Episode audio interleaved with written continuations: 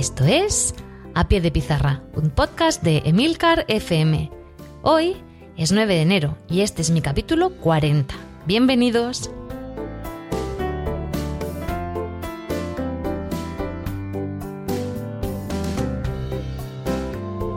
Muy buenas, esto es A Pie de Pizarra, un podcast sobre educación mediante el que comparto mis experiencias e inquietudes sobre esta dedicación y vocación que es la enseñanza. Mi nombre es Raquel Méndez. Este año soy tutora de sexto de primaria y soy la presentadora de este programa donde vais a escuchar mi voz contando mi día a día como maestra de la escuela pública. ¡Empezamos!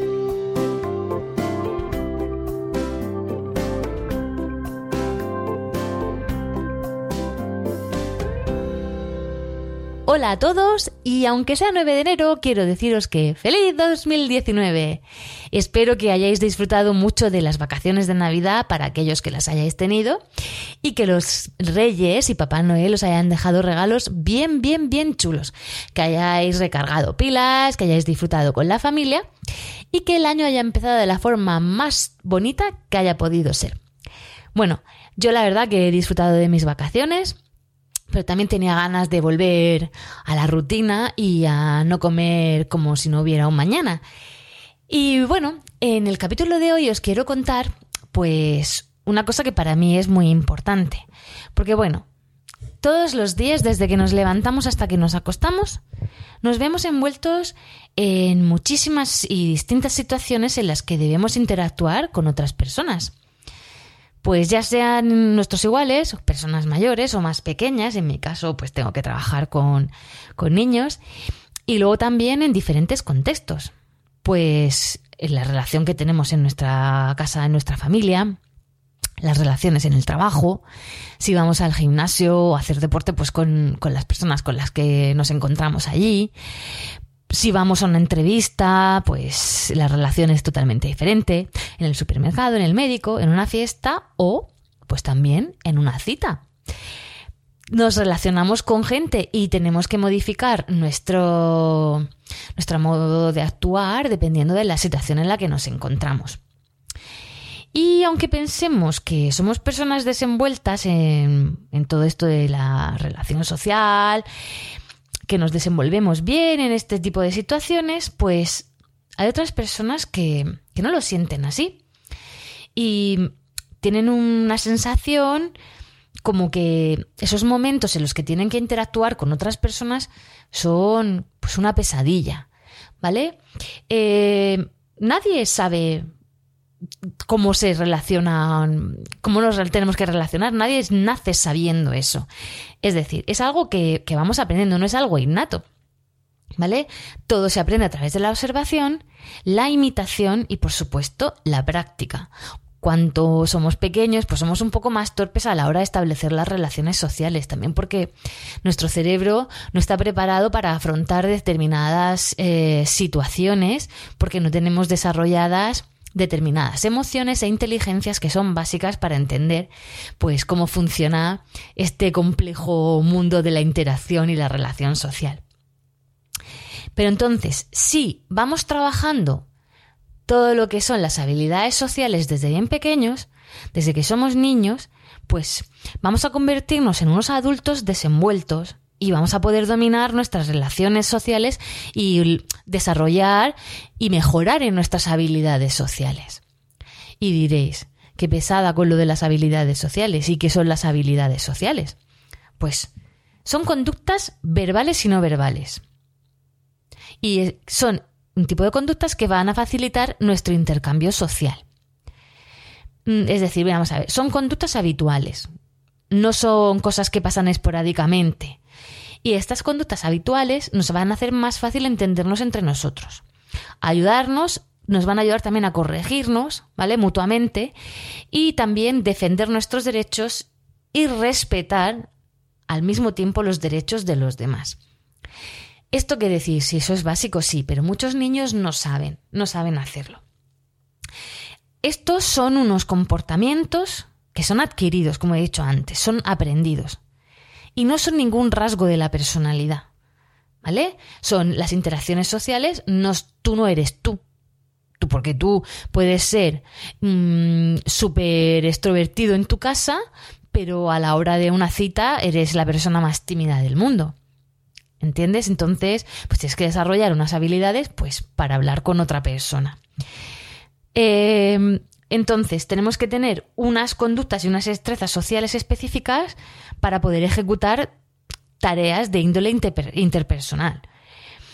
Y luego, eh, para tener habilidades sociales, el desarrollo de la competencia social de la persona, tenemos que desarrollarlo. Es decir, tenemos que saber adecuar nuestras conductas sociales a un determinado contexto social, que es lo que os he dicho antes. ¿Y por qué es tan necesario tener unas habilidades sociales correctas? Pues para relacionarnos adecuadamente, para poder resolver situaciones conflictivas, respetar las ideas de los demás y defender nuestros derechos. Que esto mucha gente pues no sabe hacerlo, no sabe relacionarse adecuadamente, eh, no sabe resolver situaciones conflictivas de una forma adecuada, si no tienden al grito, al insulto, a la agresión. Eh, bueno, mucha gente que no respeta las ideas de los demás, quieren imponer su propio criterio y no escuchan. Y luego hay gente que, aunque le vulneren sus derechos, no son capaces de, de defenderlos. Entonces, todas estas cosas que, que son difíciles, si se enseñan desde bien pequeños, pues pueden desarrollarse y hacemos unos adultos, pues bien hábiles y diestros en, pues, en posicionarse socialmente.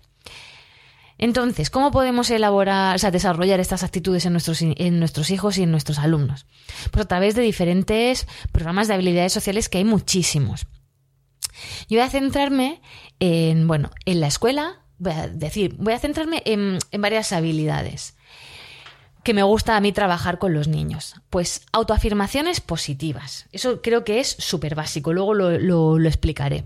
Cómo expresar y recibir emociones esa es otra de las cosas que voy a, que voy a comentaros hoy, que creo que también es súper importante, cómo solucionar los problemas interpersonales y eh, también cómo mantener conversaciones en grupo. Y esto nos puede servir a todos. Porque yo muchas veces soy la típica pava que cuando hay mucha gente hablando en grupo, pues me callo.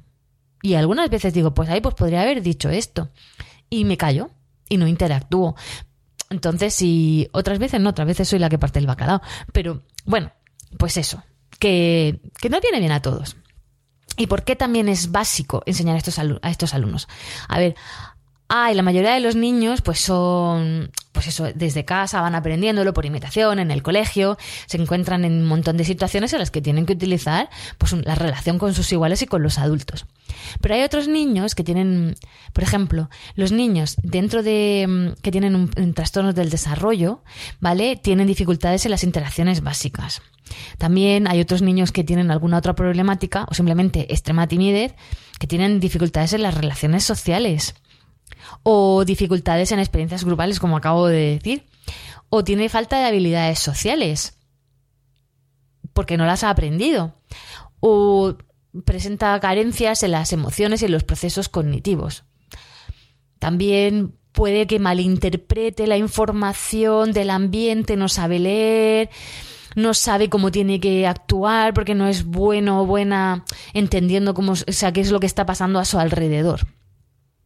Entonces, desde la escuela, para poder actuar eh, a través de un programa de habilidades sociales, mm, lo que tenemos que hacer primero, vamos a promover el aprendizaje de los niños mediante actividades que les permitan, en primer lugar, reflexionar sobre las habilidades sociales que vamos a trabajar. Luego, observar esas habilidades en otras personas luego practicarlas en situaciones variadas y luego, por último, recibir una información que ayude a mejorar sus habilidades sociales. Y esto se va a llevar a cabo mediante cuatro técnicas. Sería la instrucción verbal, que es donde tenemos que decir qué es la, cuál es la habilidad que vamos a trabajar. El modelado, es decir, le damos un modelo a seguir. Luego, a través de una práctica o role playing, que sería como un teatro. Y luego la retroalimentación, que es analizar que eh, la, la, actuación que ha hecho, ¿vale? Y le vamos a dar un feedback sobre lo que ha hecho bien y lo que se puede mejorar. Como digo, hay muchísimas, eh, muchísimos libros para trabajar las, las habilidades sociales, pero yo me voy a centrar en las que os he dicho antes. Autoafirmación positiva. estamos acostumbrados y me da mucho coraje porque yo lo hago a diario, no le digo, ay, le dices a una compañera, a una amiga, a un amigo, uy, qué guapa estás hoy. Y te dicen, bueno, sí, ya, claro. Porras. Me da una rabia, digo, di gracias. Estás muy guapa o estás muy guapo. ¿Por qué nos cuesta tanto trabajo aceptar los cumplidos? ¿Tanto, tan mal visto está que te digas cosas bonitas? Porque somos los primeros machacadores a nosotros mismos. Estamos, si nos dicen eres feo, gordo, tal, te sienta mal, pero mm, no sé. Es como que dices, pues, pues sí, pues sí. Has cogido peso y tú pensando, ostras, es verdad. ¿Y cómo nos cuesta admitir que nos dicen, ostras, qué guapa estás hoy? O me encanta tu pelo. No sé. Y es como, sí, venga ya, tal. Que no. ¿Por qué somos tan reacios a admitir un cumplido? Pues no.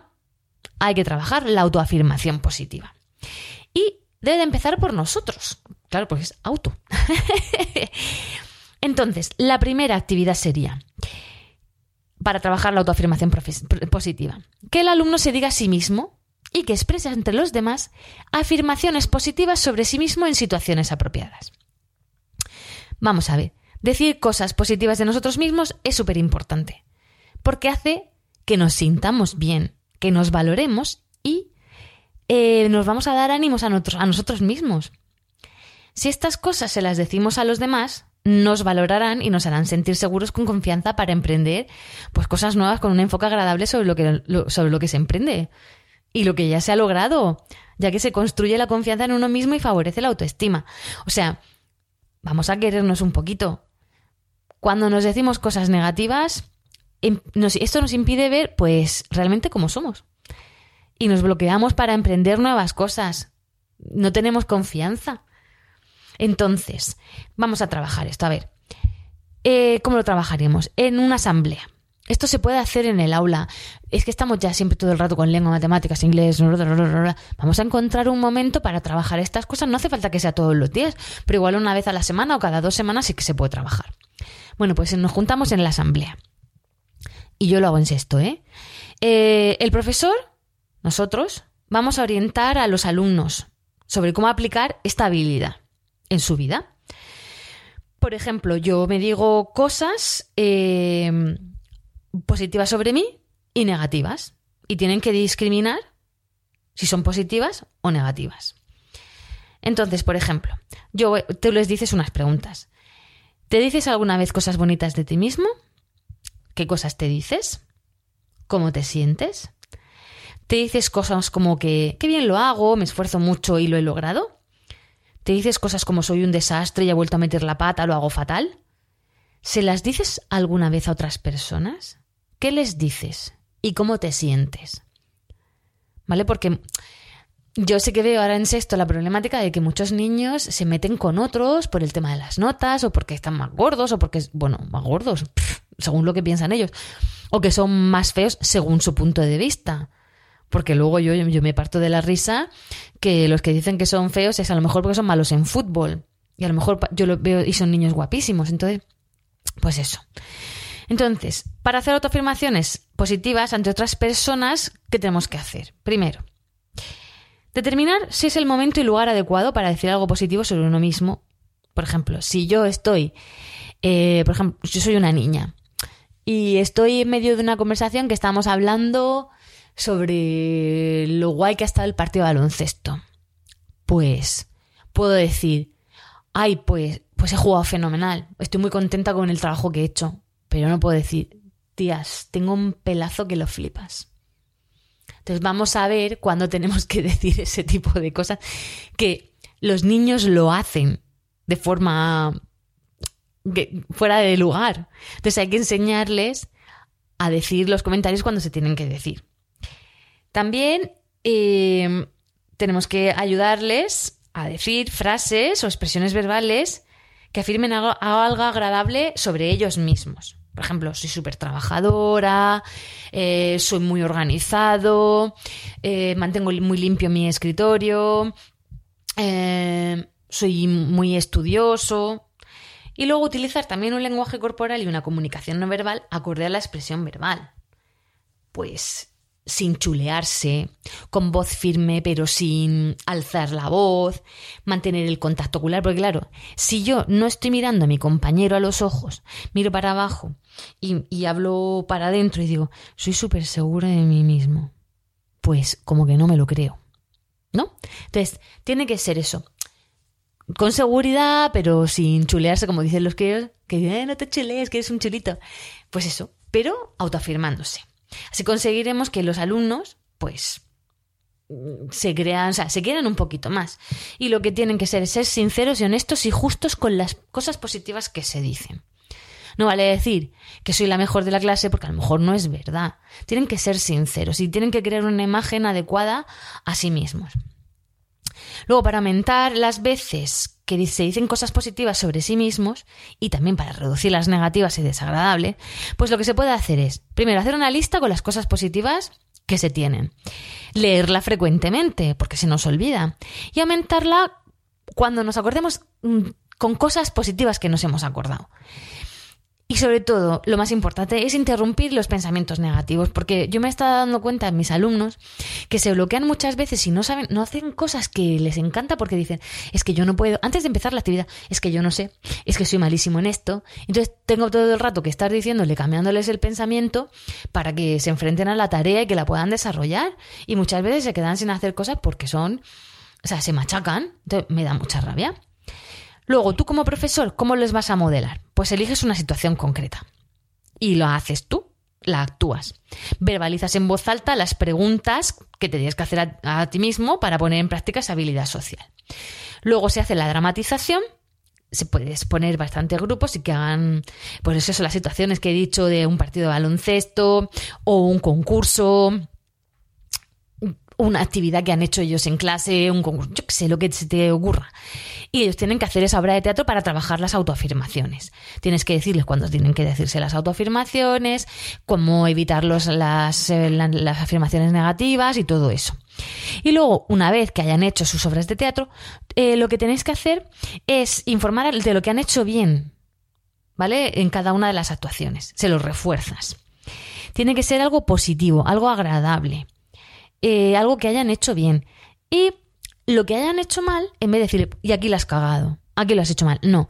Es decir, en esta situación, que, a ver, ¿qué podrías hacer para que esto sea más correcto? ¿Vale? Entonces, cuando la, también los alumnos, los demás, pueden participar y decirle que, bueno, que les digan lo que han hecho bien y cosas que podrían mejorar, pero siempre desde un aspecto positivo. Luego, para casa, ¿cómo podemos como papás trabajar las autoafirmaciones positivas em, con, vuestros hijos. Mm,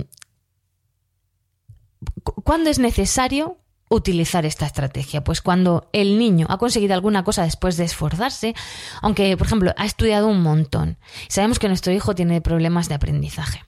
Y ha sacado un 5,5, pero tú sabes todo el esfuerzo que ha llevado detrás. Pues Ahí es cuando tienes que hacerle que, porque dirá, jolín, solo he sacado un 5,5 si me he esforzado un montón, pero tiene que autoafirmarse para decir, no, he trabajado un montón, me cuesta un montonazo, me cuesta muchísimo, pero he sacado un 5,5, es que he aprobado, lo he conseguido, o, aunque haya suspendido, pero se ha mejorado. Que vaya autoafirmándose un poquito. Y también esto se puede utilizar cuando, por ejemplo, nuestro hijo va a iniciar algo que es muy difícil ¿vale? Mm, y tiene poca motivación. Entonces, esta, este tipo de frases de yo puedo, porque yo sé que lo soy capaz, eh, puedo hacerlo porque sé dibujar muy bien, por ejemplo, un curso de dibujo, o puedo hacerlo porque se me dan fenomenal los idiomas, para mm, motivarse, ¿vale? Mm, eh, y utilizaremos, pues, eh, lo mismo que hemos hecho antes, determinar si es el momento y lugar adecuado para decir eh, las cosas positivas, decir una frase o expresión verbal que los pasos que he dicho antes, utilizar el lenguaje corporal adecuado y tal. Y lo que tenemos que intentar evitar con nuestros niños es decirles cosas negativas. También. Porque si les decimos cosas negativas, ellos van a coger esas cosas negativas y se las van a decir. Porque cuantas más cosas negativas nos digamos, más nos vamos a cohibir, menos vamos a desarrollarnos como personas y luego también influye a la hora del aprendizaje. ¿vale? Porque una, una, habilidad social, una persona que tiene las habilidades sociales adecuadas y tiene un autoconcepto bueno sobre sí mismo, va a enfrentarse con mayor éxito a los aprendizajes que una persona que no se quiere y que tiene una baja autoestima, porque todo está relacionado, ¿de acuerdo? Entonces, es súper importante que en la familia se expresen autoafirmaciones positivas y que el mensaje que le demos a los niños sea positivo. ¿Vale? Eh, entonces, cuando queramos hacer una crítica, tiene que ser, pues, no señalar con el, con el dedo, sino darle un modelo de cómo puede hacerlo mejor. También se puede hacer desde casa lo que os he dicho, la lista de las cosas positivas, y leerla, aumentarla y luego interrumpir los pensamientos negativos. En casa es fácil porque lo podéis hacer todos los miembros de la familia. Incluso podéis decir cosas positivas que tienen las otras personas. Mamá, papá, el hermanito, la hermanita, ¿vale? El abuelo, lo que queráis. Otra de las cosas, otra de las habilidades que, que yo creo que son básicas es expresar y recibir emociones. Muchas veces los niños no saben comunicar cómo se sienten, y no solo dentro del entorno escolar, también de las familias. Esto, lo que voy a decir, sirve para trabajarlo en clase como en, tanto como en casa. Eh, muchas veces los niños, eh, pues ves que se ponen tristes o que tienen rabietas o que se ponen a llorar o que están enfadados y no saben por qué. Entonces, mm, tampoco sabemos cómo podemos reaccionar con ellos porque como no sabemos lo que les pasa, entonces, mm, ¿qué podemos hacer? Recibir las emociones significa que nosotros sepamos responder adecuadamente ante esas emociones y sentimientos de las otras personas. ¿Cómo recibo yo esas emociones? Y luego expresarlo es cómo comunico lo que siento, qué emoción tengo a otra persona para que reaccione adecuadamente. Y eso nos pasa a muchos adultos, que no nos comunicamos y no sabemos identificar nuestros propios sentimientos. Y eso es muy importante.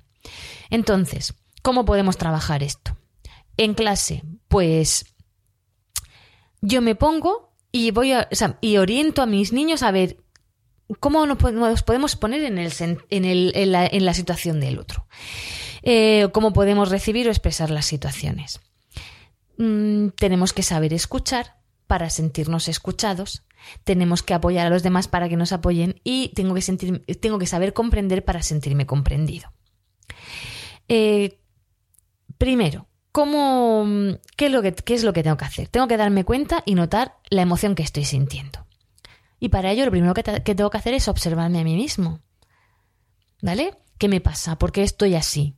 ¿Cómo, por qué, ¿Cómo me siento así? ¿Qué es lo que tengo?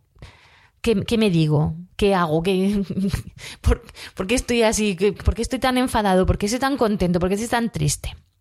Luego tengo que explicar las razones, las causas y los antecedentes que me han producido esta emoción. ¿Por qué me siento así? Y digo, me siento así porque. ¿Qué ha ocurrido antes de que me sintiera así? ¿Qué es lo que he hecho? ¿Qué es lo que he dicho?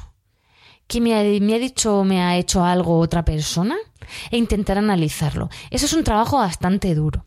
Entonces esto se suele hacer ya con niños pues, que tienen una capacidad pues, para poder analizarse, ¿vale? Eh, luego, para expresar esa, esa emoción o ese sentimiento, a través de una expresión verbal adecuada y un lenguaje corporal correcto y oportuno, pues va a suponer una serie de cosas. Tenemos que buscar también el lugar adecuado, ¿vale?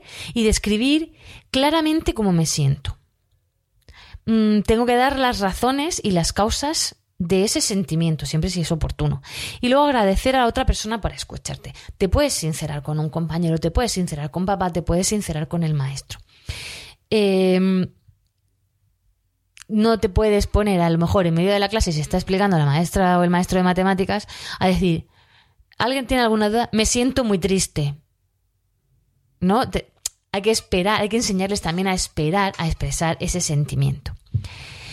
Luego hay que también enseñarles cómo intensificar esas emociones si son positivas y cómo reducirlas si son negativas. ¿Cómo? A través del autocontrol, pidiendo ayuda, a través de la relajación y muchas veces los niños necesitan salir del entorno que les está produciendo ese sentimiento, darse un paseo por el pasillo, beber agua para relajarse. Mm, esto también lo vamos a trabajar eh, a través de distintas situaciones de role-playing y puede ser, por ejemplo, tú les dices, a ver, eh, te he felicitado por tu trabajo en sociales y estás súper contento y, quieres contárselo a tu amiga. Venga, prepararos una, una obra de teatro. O tú estás preocupado y estás disgustado porque tu amigo te ha acusado de algo que tú no has hecho. Y quieres decirle a ese amigo que estás enfadado y estás disgustado con él. ¿Cómo lo haces? Luego notas que tu amiga está rara y quieres saber qué pasa. Vamos a ver, ponte en su lugar. ¿Vale? O también, pues, otra amiga tuya o otro amigo tuyo se ha enfadado contigo y te está echando una bronca. ¿Cómo reaccionas? Esto ellos en grupos los tienen, lo tienen que hablar, cómo, lo van a hacer. Luego lo hacen y los observadores, eh, bueno, tú como maestro y tal, lo vas anotando y les vas dando el feedback. ¿De acuerdo? En casa, pues mm, hay que trabajar, a ver, eh, lo mismo que he dicho antes, cómo te sientes, qué es lo que ha pasado, mm, quién te ha dicho algo, cómo te has sentido, cómo podrías haber, haber reaccionado de otra manera. Porque estas situaciones eh, se da cuando le decimos una crítica a nuestro hijo, se va a enfadar, y cuando le hacemos un halago, pues se va, vamos, se va a bufar, se va a poner contento. Entonces, eh, se puede traspasar menos lo de la lo de la obra de teatro porque si necesitas a, más niños, pero todo lo de las preguntas que se analicen cómo se sienten, eso sí que se puede hacer desde casa, ¿vale? Y se pueden escribir. Y hay que enseñarles eso, a que hay que expresar las emociones en los lugares adecuados y debe demostrar un, una actitud corporal adecuada a esa, a esa habilidad o a ese sentimiento. Otra de las habilidades súper importantes son los problemas interpersonales que se suelen dar la mayoría en los recreos. Eh, y luego con los papás, o sea, con los amigos en, las actividades extraescolares o en el parque. Bien. Mm, para ellos es muy difícil solucionar conflictos porque muchas veces son pequeños y no tienen las estrategias. Nosotros como adultos tenemos que dotarles de esas habilidades para que puedan hacerlo por ellos solos. Es una, o sea, el que puedan tener este tipo de estrategias es súper útil, porque van a aprender y van a mejorar en situaciones de conflicto con otras personas. Mm, y además se van a, van a, completar y a favorecer su pensamiento reflexivo. Es decir, y esto lo vamos a poder utilizar no solo en el patio del recreo, sino en nuestra vida adulta. ¿Vale? Entonces, por ejemplo, mm, cuando te quieres eh, es, esto que ocurre a diario, entonces se puede trabajar. Ha ocurrido una pelea en el patio. Pues eso te lo llevas a clase y se soluciona en el momento. Les preguntas, ¿qué ha pasado? ¿Cómo te has sentido? ¿Qué está pensando en ese momento? Que explique el problema, que especifique lo que ha pasado. ¿Qué pensamientos cree que tiene el otro? Cuáles son los motivos por los que se ha podido originar esa pelea y cómo podemos buscar una solución para que el problema se resuelva. Entonces, las preguntas que tenemos que hacerle. Bueno, lo primero que tenemos que hacer es controlar el impulso. Para, piensa, respira. ¿Qué ha ocurrido? ¿Por qué? ¿Qué piensas tú? ¿Qué piensas tú? ¿Cómo te sientes? ¿Y tú? ¿Qué estado de ánimo tienes? Y Vamos a ver qué queremos conseguir, cómo lo vamos a resolver, qué se puede hacer. Entonces, eh, le podemos poner, ¿qué ocurriría si hago esto y le doy un ejemplo negativo? ¿Qué ocurriría si hago esto y le doy un ejemplo positivo? Y los tienen que analizar. ¿Cuál sería la solución? Algo que sea razonable y algo que sea justo. Y en que las dos personas o más que estén en el conflicto, pues salgan beneficiadas. ¿Vale? Luego se pone en práctica, se, hace la misma situación, pero ya con los modelos dados adecuados y se evalúan los resultados. Siempre todo desde el diálogo. Eso también se puede hacer con los niños en el parque. ¿Qué ha ocurrido? ¿Qué ha pasado? Porque claro, mm,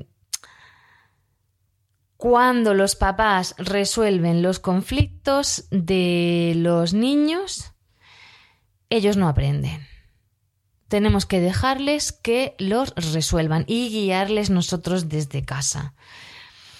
Y también tenemos que saber cómo son nuestros niños, porque muchas veces nos negamos y mi hijo, mi hijo, si mi hijo ha hecho eso es porque alguien le ha provocado. Y muchas veces, pues esa venda que tenemos en los ojos no nos deja ver. que a lo mejor nuestros hijos no están eh, comportándose de la manera que debe de comportarse.